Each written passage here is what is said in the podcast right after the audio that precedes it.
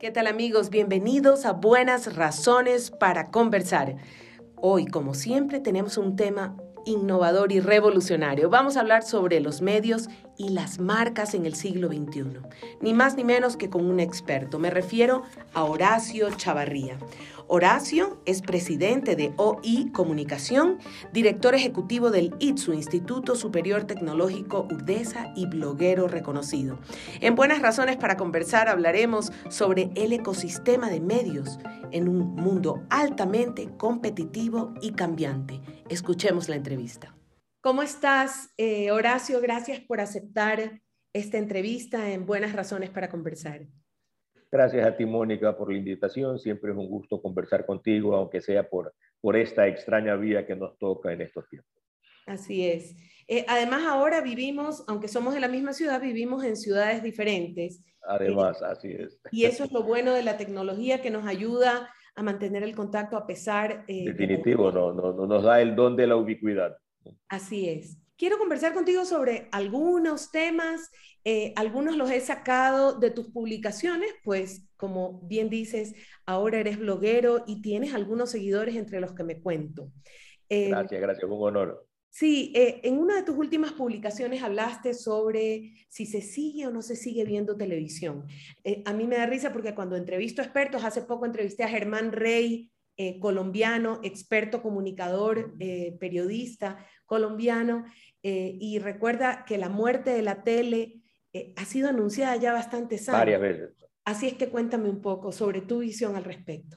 Bueno, es un tema que creo que nos interesa a todos los que estamos involucrados en, la comunicación. Televisión ha sido un medio de gran importancia y relevancia en las últimas décadas, así que eh, no es posible en nuestro campo de acción soslayar el tema. Yo parto de algo que aprendí hace mucho tiempo, que es desconfiar en los que dicen nadie y todos, ¿no? Entonces, no es que ni nadie ve televisión, ni que todos ven televisión. Y la otra premisa eh, que utilicé para desarrollar esa idea es que ningún medio ha matado a otro, ¿verdad? O sea, se pensaba que la radio moría con la aparición de la televisión y todo lo contrario, tan solo la radio encontró su nicho específico de acción. Y estamos viendo que con la televisión está pasando algo igual. ¿no? Primero los números, estamos viendo que casi la mitad de la población sigue viendo televisión y ese es un número importante, ¿no? Cuando mucha gente piensa que es un número disminuido. Ahora, que ha variado la manera de ver televisión, sí. Quienes ven televisión online, los canales de televisión abierta es muy importante, pero son personas que están viendo televisión. ¿no? Capaz también algunos se confundan si ven alguna plataforma de pago como Netflix o Star Plus, lo ven también en su televisor, pero eso no es ver televisión. Ver televisión es ver programas producidos para el medio. Y lo que encontraba en la investigación que cité en el artículo que tú has leído es lo que realmente me gustó más y es ver que los medios tradicionales se han convertido o no han dejado de ser la fuente de referencia para validar información. Mi primera fuente de información es el Internet, es lo que me llega en el chat de un grupo de amigos o colegas, qué sé yo, pero esa información voy y la valido en un medio o en una marca de medio tradicional, sea esta impresa o televisión. Y eso realmente me, deja a mí muy tranquilo de, ver que la televisión tiene ahí su nicho y espero que no lo pierda. Perdón que te interrumpa, y me deja un poco tranquila de que la profesión del periodismo tiene todavía, significa algo ir a la universidad a estudiar periodismo y tener un oficio en que dominas, que lo haces bien y que usas la información con respeto, con mucho respeto. Así es, yo creo que muchos se confundieron al pensar de que por tener un teléfono con una cámara y una conexión a internet ya eras un periodista y eso dista mucho de la realidad, ¿no? Una cosa es ser un informador de lo que vio en la calle, otra cosa es emitir una opinión sesgada, pero informar con veracidad, contrastando, comparando, verificando. Esa es la labor del periodismo y por lo que veo el público general la sigue valorando, así que creo que hay larga vida al periodismo, hay nuevas formas de hacerlo, hay nuevos medios para hacerlo, pero la esencia de la profesión, como tú bien indicas, sigue siendo válida. Eh, tengo, em, antes de irme a otro tema, Sin embargo, a pesar de lo que acabas de decir y acabamos de decir, también las encuestas hablan de un momento de mucho desprestigio del periodismo eh, y de mucho desprestigio en general de la, de la comunicación como manipulada. ¿Qué opinas al respecto? Bueno, creo que es un hecho innegable. ¿no? Eh, siempre se habló de que la libertad de expresión comenzaba y terminaba en la mesa del editor, ¿verdad? O del director o del dueño del medio. Ahora esa verdad se ha tergiversado porque al haber tal proliferación de medios, es mucho más fácil sesgar la información. ¿no? Estamos viendo lo que está pasando en la guerra Ucrania-Rusia. ¿no? La, la, manipulación de la información por parte de Rusia es tremenda, ¿verdad? O sea, los rusos ni siquiera hablan de guerra, ellos hablan de liberación. Entonces, en, en momentos como el actual, donde se suponía que había un flujo libre de información, ¿no? a diferencia de lo que pudo haber sido eh, la época de la Guerra Fría, donde los países cerraban fronteras ¿no? y se prohibía el flujo de personas, de ideas, de información, eso habría caído con la era del Internet. Pero todo lo contrario, hay gobiernos que han diseñado sistemas para convertir a su sociedad en impermeable. Y eso lo podemos ver pues, en Corea del Norte, en China, en Rusia y por ahí algún par de países más. Y por otra parte ves el abuso en, en los países de, de, la órbita capitalista, si lo queremos llamar así, con la abundancia de medios pagados para defender una tesis. Ahí me llevas a otra pregunta, perdona que te interrumpa, pero se me, me a dos, tres preguntas. Entonces, eh, es tan peligroso y me da pena porque me voy a alejar un ratito de la publicidad, que es un tema de verdad que quiero hacerte algunas preguntas. Eh, el peligro de la concentración de medios en pocas manos en muchos países, en regiones, concentración de medios en algunos dueños de medios regionales, y la noticia de Elon Musk ayer en que un señor compró un medio eh, y, trato de pensar, quiero que opinen así o quiero mover la opinión así, y tengo esta varita mágica que se llama concentración de un medio, de medios de opinión en mis manos, en nuestras manos. Y obviamente en mi pregunta has visto que hablo de Ecuador, de Latinoamérica, de Perú, de Centroamérica y del planeta. Cuéntame un poco. Bueno, la concentración de medios no es nueva, ¿no? No. Y eso, eso lo conoces tú muy bien. O sea, grupos de medios han existido toda la vida, en todos los países. Entonces, eh, más bien ahora es lo que hay mucha mayor variedad y hay nuevos que aparentemente nunca le interesó el negocio de los medios. Hoy dice, yo voy a defender la libertad de expresión en Twitter y voy a limpiar Twitter y vamos a acabar con las cuentas troll y vamos a acabar con la manipulación de la información. Y hasta ahí me parece muy bien, ¿no? Obviamente, de lo que siento su interés no es ganar dinero, ¿no? porque la cantidad que ha invertido de 44 billones de dólares en comprar, una cifra que no avanzamos a ver los ceros siquiera, ¿no es verdad? Eh, es muy inferior a lo que Twitter genera como ingresos anuales. Twitter, como muchas empresas de, de, de, esta época de, plataformas, aún no ganan dinero y tan solo son unos consumidores de flujo brutal. Sí siento que el interés de Musk obviamente no es dinero porque tiene otras empresas que le generan mucho, entonces, si su interés es puro, me parece fantástico, ¿no? Es decir, a ver, vamos a defender la libertad de expresión. ¿Qué significa defender la libertad de expresión? Va a dejar que hablen eh, todas las tendencias políticas, va a dejar que los pedófilos tengan cuentas, va a dejar que yo compre 5.000 cuentas troll y tenga mi grana, no sé qué significa, ¿no? Eh, pero regresando al origen de tu pregunta, eh, la concentración de medios y el manejo de la opinión pública no es nuevo. Eh, creo que los consumidores de, medios tenemos hoy ah, una tarea mucho más grande eh, para verificar qué es lo que estamos aceptando como verdad o como opinión. ¿no? Ah, míralo desde el otro punto de vista, también hoy nos permite el acceso a otras opiniones que antes no conocíamos. Sí, la, manipulación de la comunicación fue peligrosa cuando el nazismo lo hizo con el uso de la propaganda y la manipulación de la opinión pública y sigue siendo peligrosa, solo que ahora lo conocemos mejor y supuestamente los ciudadanos tenemos mejores herramientas para proteger nuestra eh, nuestra opinión. Ojalá así sea, ¿no verdad? Ojalá así sea, así es. Esa es la esperanza. ¿no? Hoy estamos con Horacio Chavarría, presidente de OI Comunicación, director ejecutivo del ITSU, Instituto Superior Tecnológico Urdesa, y bloguero. Él nos habla sobre el rol de los medios tradicionales en el competitivo mundo digital.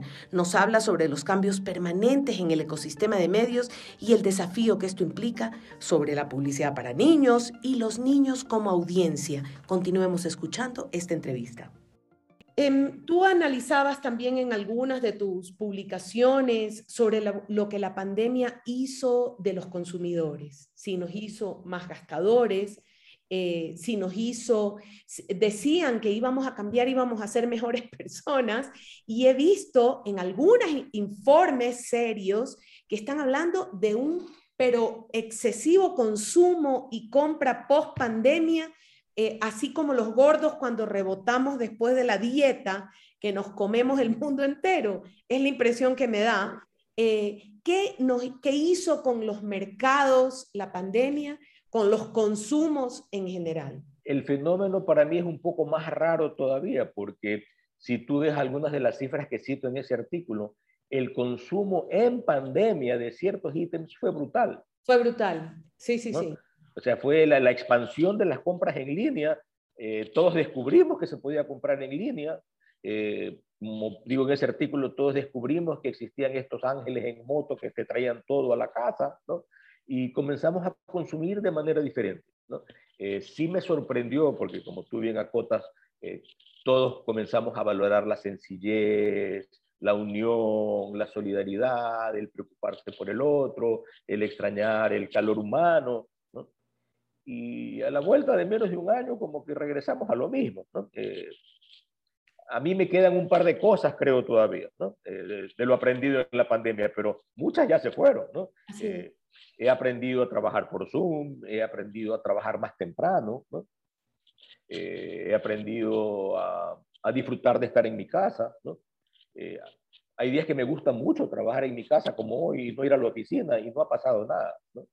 Entonces, Sí, la pandemia nos cambió, cambió nuestros hábitos de consumo, cambió nuestros patrones, cambió nuestras prioridades, pero parece que por un tiempo, nada más.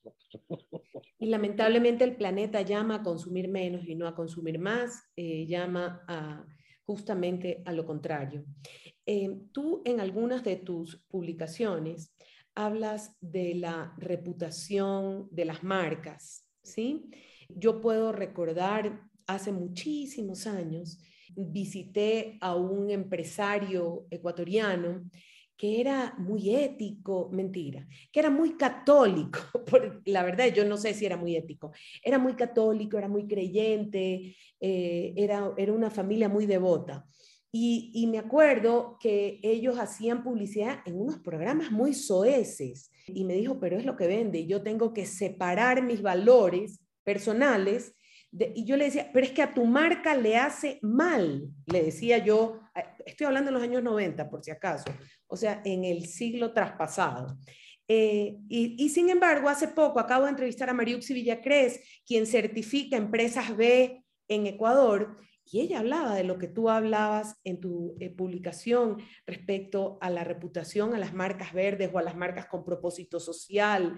Ella hablaba de del triple propósito que me pareció súper interesante, pero ella lo hablaba desde la certificación de las empresas y tú lo hablas desde la reputación de las marcas. Yo creo que la máxima de McLuhan sigue siendo válida. El medio es el mensaje. O sea, si mi mensaje está en el sitio equivocado, mi marca está en el sitio equivocado la compra de medios no debe ser valorada exclusivamente por el tamaño de la audiencia. Yo necesito saber en qué entorno se mueve mi marca. Así como, tan solo por poner un ejemplo extremo, las marcas de lujo, ¿verdad? Nunca van a estar en una tienda eh, multimarca, sino que van a tener su tienda propia o en el peor de los casos van a tener una tienda dentro de una tienda de departamentos y nunca van a estar mezcladas con otras Ocurre lo mismo en la publicidad, ¿no? O debiera ocurrir lo mismo en la publicidad. Entonces, no debe sopesarse solamente el, el valor o el peso, disculpa la redundancia, del tamaño de la audiencia, sino qué es lo que está recibiendo la audiencia en ese momento.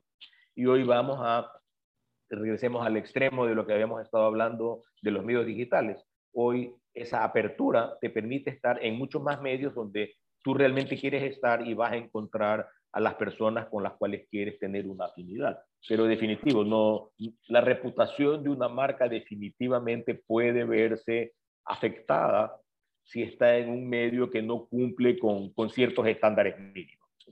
¿Y qué tanto el consumidor compra por esa reputación o solo compra por precio? A mí que me importa con tal de, es otra pregunta que nos hacemos. Dicen los psicólogos que la, la evaluación de, de, la selección de una marca es un proceso rápido, pero es un proceso que tiene unos pasos, ¿no? Ah, cómo yo conozco una marca, cómo la evalúo, cómo analizo qué sirve de lo que tiene esa marca para mí o mi familia, y finalmente viene la parte racional, si puedo o no puedo pagarla. Entonces, cuando hablamos de los riesgos que evalúa el consumidor, y lo digo en uno de esos artículos, son el riesgo social, uno, cómo se me va a ver a mí consumiendo esa marca en público. La otra, obviamente, el riesgo de desempeño, o sea, yo voy a poner un dinero en una marca y funciona o no funciona. ¿Me sirve o no me sirve? el riesgo de autoimagen, cómo me siento yo consumiendo esa marca. ¿no? Entonces, esa evaluación se hace. Sí. Y en base a eso decide el consumidor, que cada vez es más difícil porque si tú te paras hoy en la percha del supermercado y vas a comprar, no sé, aceite comestible o detergentes o cualquier categoría amplia de consumo masivo, te iba a hablar de consumo masivo. Y vas a ver una cantidad gigantesca de opciones. ¿no? Que unas las conociste por los medios y otras recientes las estás enfrentando en la percha y vas a comenzar a, a, evaluar ahí si la conozco, no la conozco, confío, no confío, pruebo esta nueva o no pruebo esta nueva. Es, es todo un, un, parque de diversiones para el consumidor lo que ocurre hoy en un supermercado grande. Sí, eh, te iba a hablar de consumo masivo, justamente, y te iba a hablar del 70% de la población latinoamericana que tiene eh, una posibilidad de consumo muy baja porque la crisis económica es severa. Yo siempre, yo trabajo mucho con personas de todos los países de Latinoamérica y cuando alguien menciona es que mi país está en crisis, no te imaginas la competencia. El, me contesta el peruano, es que el mío está peor y el chileno no, el mío está peor y, y así podemos, no terminamos la conversación. Entonces, ahí va a lo que te preguntaba de consumo masivo. Este, este 70% de la población, y estoy diciendo al azar el porcentaje, pero más o menos si buscas las cifras del INEC en Ecuador o del Instituto de, Estadísticas y Censos de Colombia, Perú, más o menos te va a dar parecidos los índices de pobreza. Eh, y ese es el, el, el bulk, el, el grueso de la venta de la marca de consumo masivo. ¿Qué le venden? Precio. En muchos casos sí, pero hay unos fenómenos interesantes para analizar. Dale. Lo veía, no sé si viste el último artículo que publiqué. Y es la marca blanca y la marca privada barata. Eh, o sea, finalmente, el consumidor ese dólar que tiene para gastarlo, va a tratar de gastarlo en lo mejor que puede. La verdad, va, va, va, a ver qué es lo mejor que pueden comprar por su dinero, lo que los gringos dicen value for money. El mejor valor por mi dinero. Eh, en unos casos se va a poder decantar porque la marca blanca con la marca del supermercado obviamente es más barata que las marcas que él conoce o la ruta que ha seguido en Ecuador y, y en otros países del mundo supermercados que desarrollan marcas que solo se expenden en su local, para no ser marca blanca. Entonces, la marca Pepito, ¿no? Es mucho más barata que las otras, ¿no? Y, y ahí le ha dado opciones al consumidor. Eh, ¿Qué ocurre también, y lo puedes corroborar con tus otros amigos que, de países en crisis, el, el tamaño de las porciones. Te vas a encontrar cada vez este, si antes la botella era de un litro, después fue de medio litro, fue de cuarto de litro y ahora es un sachet de este porte, ¿no? Pero eh, el, el, productor de bienes, de servicios va a buscar cómo adecuarse a la realidad, ¿no? No, no, no, no, va a desperdiciar que hay un mercado ávido porque necesita o requiere consumir ciertas cosas. Entonces, creo que esa es una de las ventajas del sistema, ¿no? Eh, la flexibilidad que tienen los productores de, encontrar maneras de llegar a, a, diversos segmentos socioeconómicos. Eh, y no olvidemos pues de que en nuestro país eh, existen los mercados todavía donde se vende a granel, ¿no? Eh, que si bien es cierto, también existen las boutiques de venta a granel para los verdes que están dispuestos a, a, pagar mucho más, ¿no? Pero es, la venta a granel es una realidad. Totalmente de acuerdo. Claro, ahí, ahí sí se acabó la marca, ¿no? ¿Qué tiene el tendero que me puede vender una cucharada de mantequilla en esa tarrina, que yo no sé qué marca es, pero compré, compré ese producto que necesitaba? Pero no es nuevo para nosotros saber que más o menos el 32 al 35% de la población tiene un trabajo estable y un poder de consumo más o menos estable. ¿no? Ecuador siempre ha tenido ese otro porcentaje de ecuatorianos que también consumen. ¿no? Y las marcas siempre se han adaptado. Y si tú ves hoy día lo que te decía en el supermercado, el rango de precios y el rango de beneficio que ofrecen los productos es, bien amplio. Sí, no, y, y más bien eh, te mareas con tanta oferta, bueno, tanto que ahora pasas por un corredor y te habla de repente un fideo, yo puedo saber, te chiflea un, un snack. De un foco, sí, sí. O sea, la, venta final se hace ahí en la percha. Así eh, es. Afortunadamente, digo, vivimos en, en, un país que permite esa amplitud, ¿no? Te voy a hablar de un tema que para mí es importante, personalmente por mi, por, por mi trabajo los niños, la publicidad para niños. Eh, en Ecuador hace muchos años informó a los medios de comunicación el mercado publicitario que los niños no eran un mercado, que los niños no compran eh, y que los niños no existían, porque, eh, lo cual es triste porque un país que cree que no hay niños quiere decir que no está protegiendo a sus niños. Y, y es la consecuencia de que los niños hayan desaparecido como mercado hizo que los medios ecuatorianos los hicieran desaparecer como audiencia. No sé si me explico. Eh, había un canal que hace ocho meses ponía El pájaro loco a las tres y media y Plaza Sésamo a las cinco, ¿ya? En el Ecuador. Y simplemente la respuesta de, de la publicidad es los niños no existen y por ende la respuesta de los medios es los niños no existen. Y entonces las tardes y cuando tú haces grupos focales con niños, les preguntas, esto es en el territorio ecuatoriano, ¿qué ven? Novelas. ¿Y qué ves? Novelas, ves novelas. Y entonces, aparentemente, los adultos que manejan los medios y que manejan la publicidad dijeron, pero si ven novelas, démosle novelas. Entonces, me pregunto qué pasó. Eh, voy a hacer un paréntesis y hacer más larga la pregunta. Eh, entrevisté para una investigación a una publicista y me dice, eso es un error.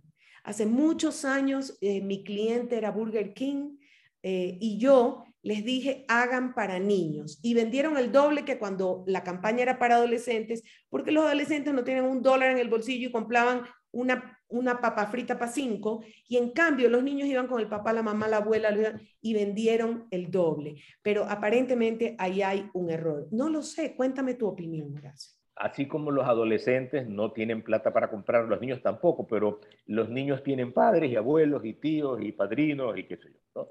Eh, entonces, no es que los niños han desaparecido como, como consumidores, sino que el poder que ejercen los niños sobre el consumo sigue existiendo.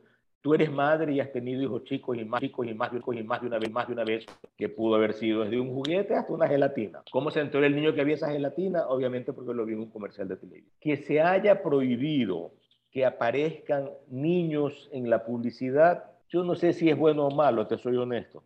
No, no, no tengo eh, elementos de juicio para valorarlo, si es que que esté un niño en un comercial sea bueno o sea malo. No, no, no me refería a que desaparecieron del comercial. y los publicistas dijeron, no nos interesan como mercado. Y esto me lo contestan en los canales de televisión desde los años 90. Los niños no compran. Ahí, ahí te diría, son los medios los que deciden qué programación va. O sea, yo no conozco, y te soy aquí absolutamente honesto con todos mis años de experiencia, que los publicistas hayamos tenido peso sobre la parrilla de un canal. O sea, que fue primero el huevo o la gallina? Si Así es. el programa desde mi óptica, la decisión está en la parrilla, ¿no? Eh, o en quien, en quien decide que haga en la parrilla. Ahora, si tú me dices, ¿qué es más barato? Comprar una telenovela que se vende a 200 países una telenovela o producir, un, o producir un programa local, y tú lo conoces muy bien y sabes cuál es la respuesta. Por supuesto. Eh, que por qué hay pocos programas que tengan éxito internacionalmente con todos los niños y no se vendan baratos, no sé, tan solo conocemos, creo, el caso de, de Plaza Sésamo, pero si tú ves la cantidad de canales, o al menos hay un par de canales dedicados a niños, que tienen audiencia de niños, en cable, por supuesto, no están en televisión abierta. Pero entonces, no es que los niños no tienen cosas que ver para niños, es que en el Ecuador alguien decidió que era mucho más rentable, probablemente, eh, poner telenovelas que es más barato comprar, que saben que van a tener anunciantes porque son amas de casa y sabemos que el 80% del consumo de un hogar lo decide el ama de casa. Yo creo que más bien la respuesta va por ahí. ¿no? Eh, yo no creo que sea un tema de la ley, ¿no? No, no. Me dice que la ley no, no, engaña a los niños, no abusa de los niños. Me parece perfecto, ¿no?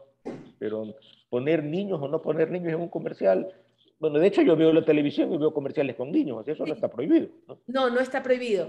Eh, no, eh, esto es una evolución que tiene desde los años 90 de eh, no, los niños no compran, así es que no toman la decisión y, y, fueron desapareciendo hasta que se acabó hace muchos años la producción para niños. Y, y, se acabó el, el, proveer a los hogares de sano entretenimiento para niños o de pensar en los niños como un grupo objetivo, no solo para la publicidad, sino un grupo objetivo eh, para, para crear, para, para pensar. De acuerdo, o sea, no, no es un tema publicitario, es un, es un tema más, va, mucho más por donde tú lo estás anotando. Eh, Porque hoy cualquier padre con, con recursos limitados, con, con, un par de megas en el teléfono, este, va a buscar qué ponerle en el teléfono al niño para distraerlo igual. Y hay excelente programación para niños también en, una tablet o en un teléfono. Así es. Hice, hice un grupo focal hace un par de años en Bastión Popular, no uno, varios. Eh, y, y, me llamó mucho la atención. Había niños que contaban que esperaban a que el papá llegue en la tarde del trabajo para que les preste el celular para poder ver.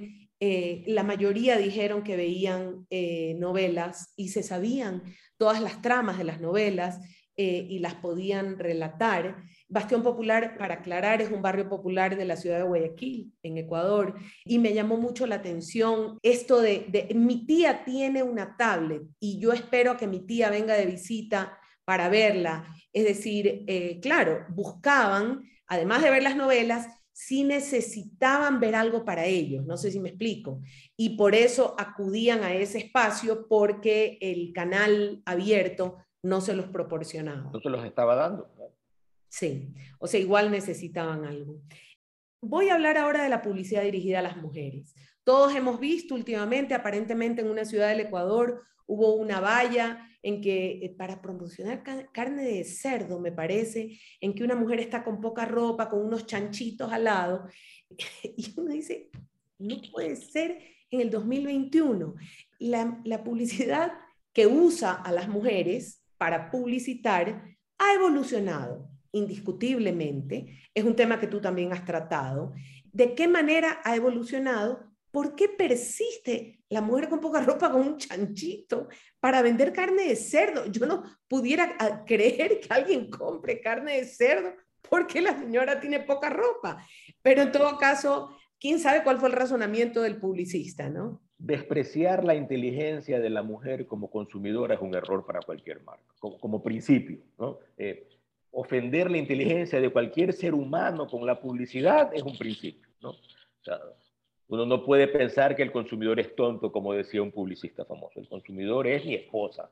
Y a mi esposa la respeto. Entonces, así como respeto a la mía, tengo que respetarlas a todos. Eh, esa vieja teoría de que primero hay que llamar la atención no importa con qué, para el que luego miren otra cosa. Si tú lo ves, las marcas importantes, la gente de mercadeo profesional, las agencias de publicidad profesionales no hacen esas cosas. Seguramente ese, ese cerdito con la señora con poca ropa era inspiración, pues obviamente, de alguien con, con poca sofisticación y formación en el área de mercadeo y publicidad. Y es ahí donde tú ves esos casos. ¿no? O sea, tú no vas a ver a un Unilever o a un Procter Gamble o a un Johnson Johnson o a un Claro o a un Movistar o a un Chevrolet ofendiendo a la mujer eh, de esa manera, ¿no? Eh, capaz hace 60 años lo hacían, ¿no? Pero eso ya no ocurre porque simplemente no funciona, ¿no? Más aún en esta época cuando hay, grupos importantes de, mujeres defendiéndose a sí mismas y de hombres que defendemos a las mujeres también en, su inteligencia y en su integridad. Así que yo creo que esa valla que viste es uh, un lunar que esperemos desaparezca pronto, si es que no ha desaparecido ya. La publicidad dirigida a las mujeres ha evolucionado porque ha evolucionado la sociedad y porque nuestra manera de, el rol de la mujer en la sociedad ha cambiado y ha evolucionado. ¿De qué manera desafían estas nuevas generaciones? Quiero decir, esta generación Z o millennials al negocio de la publicidad, al mundo de la publicidad, a la narrativa publicitaria. A ver, estamos hablando de, de consumidores de información visual muy educados, ¿no? que con muy pocas cosas puede sorprenderlos. ¿no? O sea, casi nada los sorprende. O sea, el, el nivel de, de, brutalidad de las imágenes que puedes encontrar en la red, creo que ya nos ha hecho a todos un poco impermeables. ¿no? Eh, por poner un ejemplo extremo y doloroso, cuando hoy vemos que, o hace pocas semanas vimos en la prensa unos cadáveres colgados en, Durán, creo que no causó esa imagen lo que esa imagen podría habernos causado hace 20 o 30 años. Eh, ya lo vimos antes en otro país, entonces ya no era nueva la imagen. Entonces, si regresas a la publicidad, lo que, lo hace cada vez, y tú ves que hay marcas que lo hacen muy bien, es encontrar cómo relacionarse con los afectos, las emociones, los intereses, el estilo de vida las aspiraciones de estos jóvenes que son muy diferentes a las que yo tuve cuando tenía esa edad. Este, hoy un joven puede decidir, eh, tengo una hija y es un, caso cómico para mí, cuando mi hija hace 20 años me dijo que ella quería estudiar gastronomía. Yo le dije, ¿qué? Una chica tan inteligente como tú va a estudiar gastronomía. Con el resentimiento le duró hasta hace poco, ¿no? Y es uh, chef ejecutiva en un restaurante en Nueva York y le va requete bien, ¿no? Y no ha dejado de ser inteligente y no ha dejado de formarse ni ha perdido sus intereses en otros temas y es una persona a quien yo admiro mucho, ¿no? Eh, tan solo creo que eh, no nos hemos a veces sintonizado o no nos sintonizamos tan rápido con los intereses, deseos y ambiciones de esta nueva generación.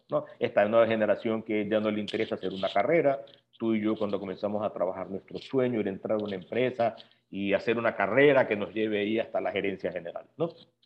Hoy un chico que está en un empleo dos años se siente que está fracasando, ¿no?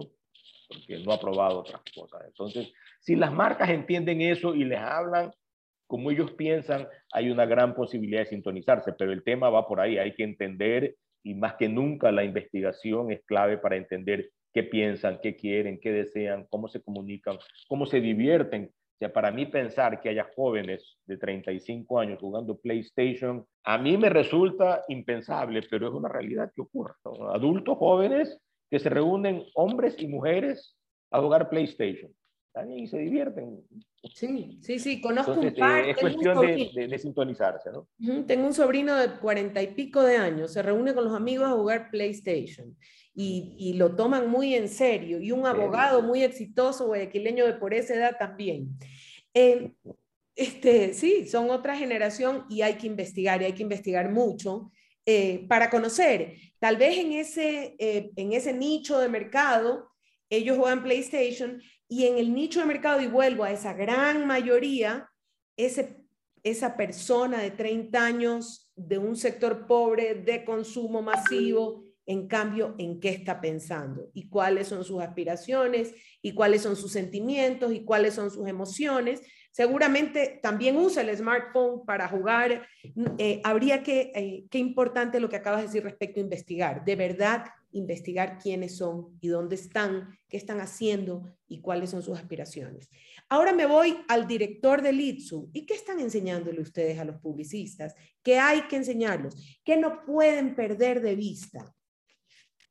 A ver, mira, eh, eh, realmente es un desafío porque a diferencia de lo que ocurría hace 20 o 30 años, cuando los chicos venían con cero conocimiento los chicos llegan con grandes conocimientos y con grandes habilidades. ¿no? Entonces, eh, lo que estamos haciendo en el ITSU más bien es uh, enseñándolos a poner en práctica aquellos que ya traen instalado en sí.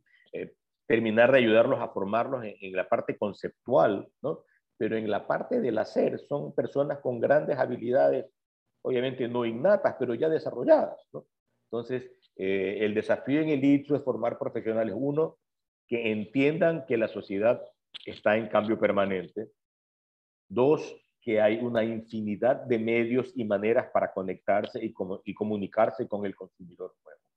Y cómo explorar todo eso. Eh, hacia allá es a, donde vamos en, en, el campo publicitario. Y en el tema de la producción, lo que te decía, hoy todo el que tiene un teléfono inteligente hace cinco años es un fotógrafo bastante decente, si es que ha tomado más de mil fotos, ¿no? O sea, tú y yo cuando teníamos 19 años no habíamos tomado mil fotos, los rollos tenían 35 y había que, no, que gastarlos despacio.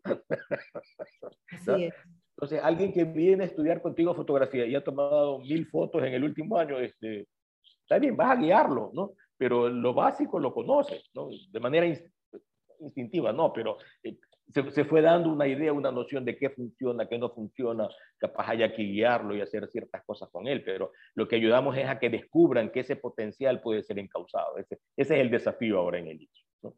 Interesante. Y tenemos algo nuevo, que es un, emprendimiento que estamos desarrollando con, uh, con un gamer.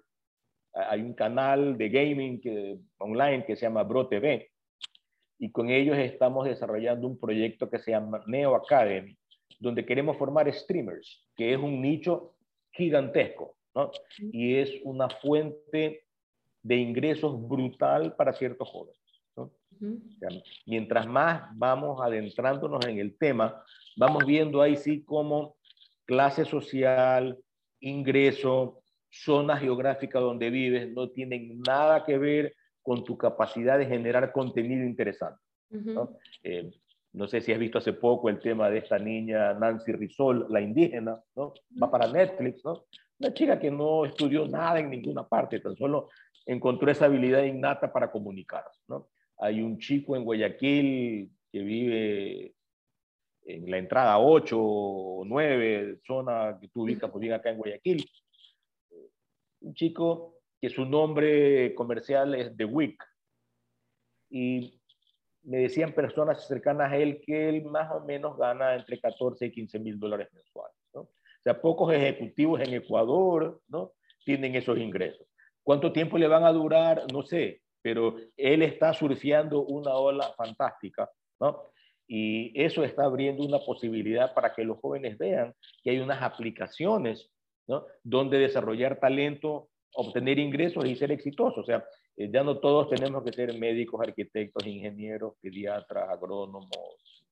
Qué bueno. Se los necesita igual, ¿no? Pero hay, hay, hay, hay, unas áreas de desarrollo nuevas para, para todo el mundo que quiera hacerlo. esa es la belleza del, del momento. Eh, probablemente lo hermoso, y solo lo digo desde el campo de la, eh, del periodismo y de la televisión, siguen necesitando eh, que la universidad eh, o que la educación universitaria eh, les provea la habilidad para pensar en orden, para analizar, para conceptualizar, para pensar cómo, por qué tengo que decirlo y a quién se lo digo. Y me parece que por ahí va el, el, deber ser de la educación superior. Así es.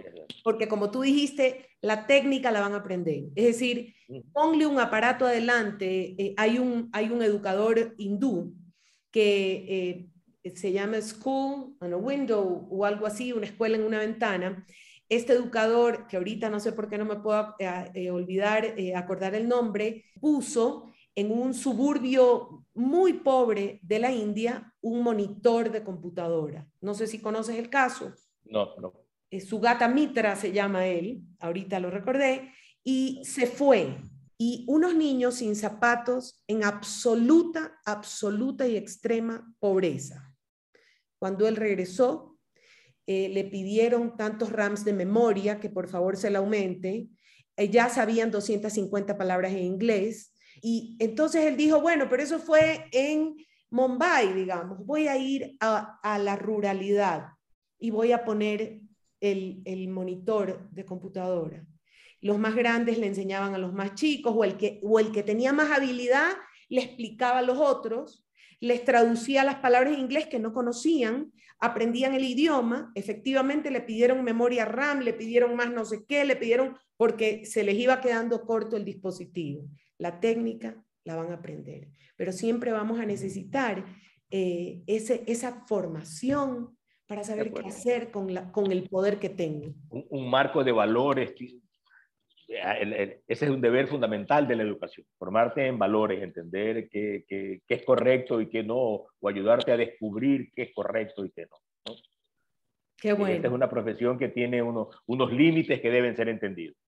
Eh, súper entendidos porque el poder tanto del publicista como del comunicador es enorme. Eh, y, al, y al, en ese momento clave en que tú creas el contenido, eh, tienes que saber el poder que tienes. hace poco en un, fui juez en un concurso mundial de, de, televisión para niños y se presentó ante nosotros para juzgar un documental sobre el suicidio. ¿sí? Eh, eh, entrevistaban a niños cuyos padres se habían suicidado. Y eh, yo le hacía la reflexión a los jueces y, y el festival es ahora en junio en el que espero que los productores del mundo sí hagan esa reflexión. Cuando yo entrevisto a un niño tengo mucho poder. Lo puedo hacer decir lo que yo quiera. Lo puedo hacer llorar. perdón, ante cualquier entrevistado lo puedo hacer llorar. Inclusive el publicista puede manipular la información de la manera que quiera. Siempre tendré ese poder y ¿qué hago con ese poder? Esa es la gran responsabilidad que tenemos. Como tú lo anotas, es un poder, el, saber tocar las emociones de las personas te da un poder enorme. Sí. Eh, Horacio, de verdad te agradezco eh, enormemente. Voy a buscar este, The Week, dijiste que se llama. The Week se llama. Lo voy a buscar, qué interesante caso. Búscalo. Eh, es lo que más extraño de la universidad y envidio de ti. Cuando uno está en la universidad, está al día en todo, se entera de todo eh, y te mantiene actualizado. Así es que te agradezco enormemente. A ti, Mónica, por la conversación. Un gusto, como siempre, hablar contigo esta esto ha sido todo por hoy en Buenas Razones para Conversar. Hemos aprendido mucho de Horacio sobre los desafíos que tienen los medios en el siglo XXI y sobre cómo formar a los nuevos profesionales. No dejen de buscarnos en nuestra página web www.ipank.org. En nuestras redes sociales solo tienen que digitar arroba cabipunk en Facebook, Twitter e Instagram. Soy Mónica Maruri y los espero en una próxima oportunidad.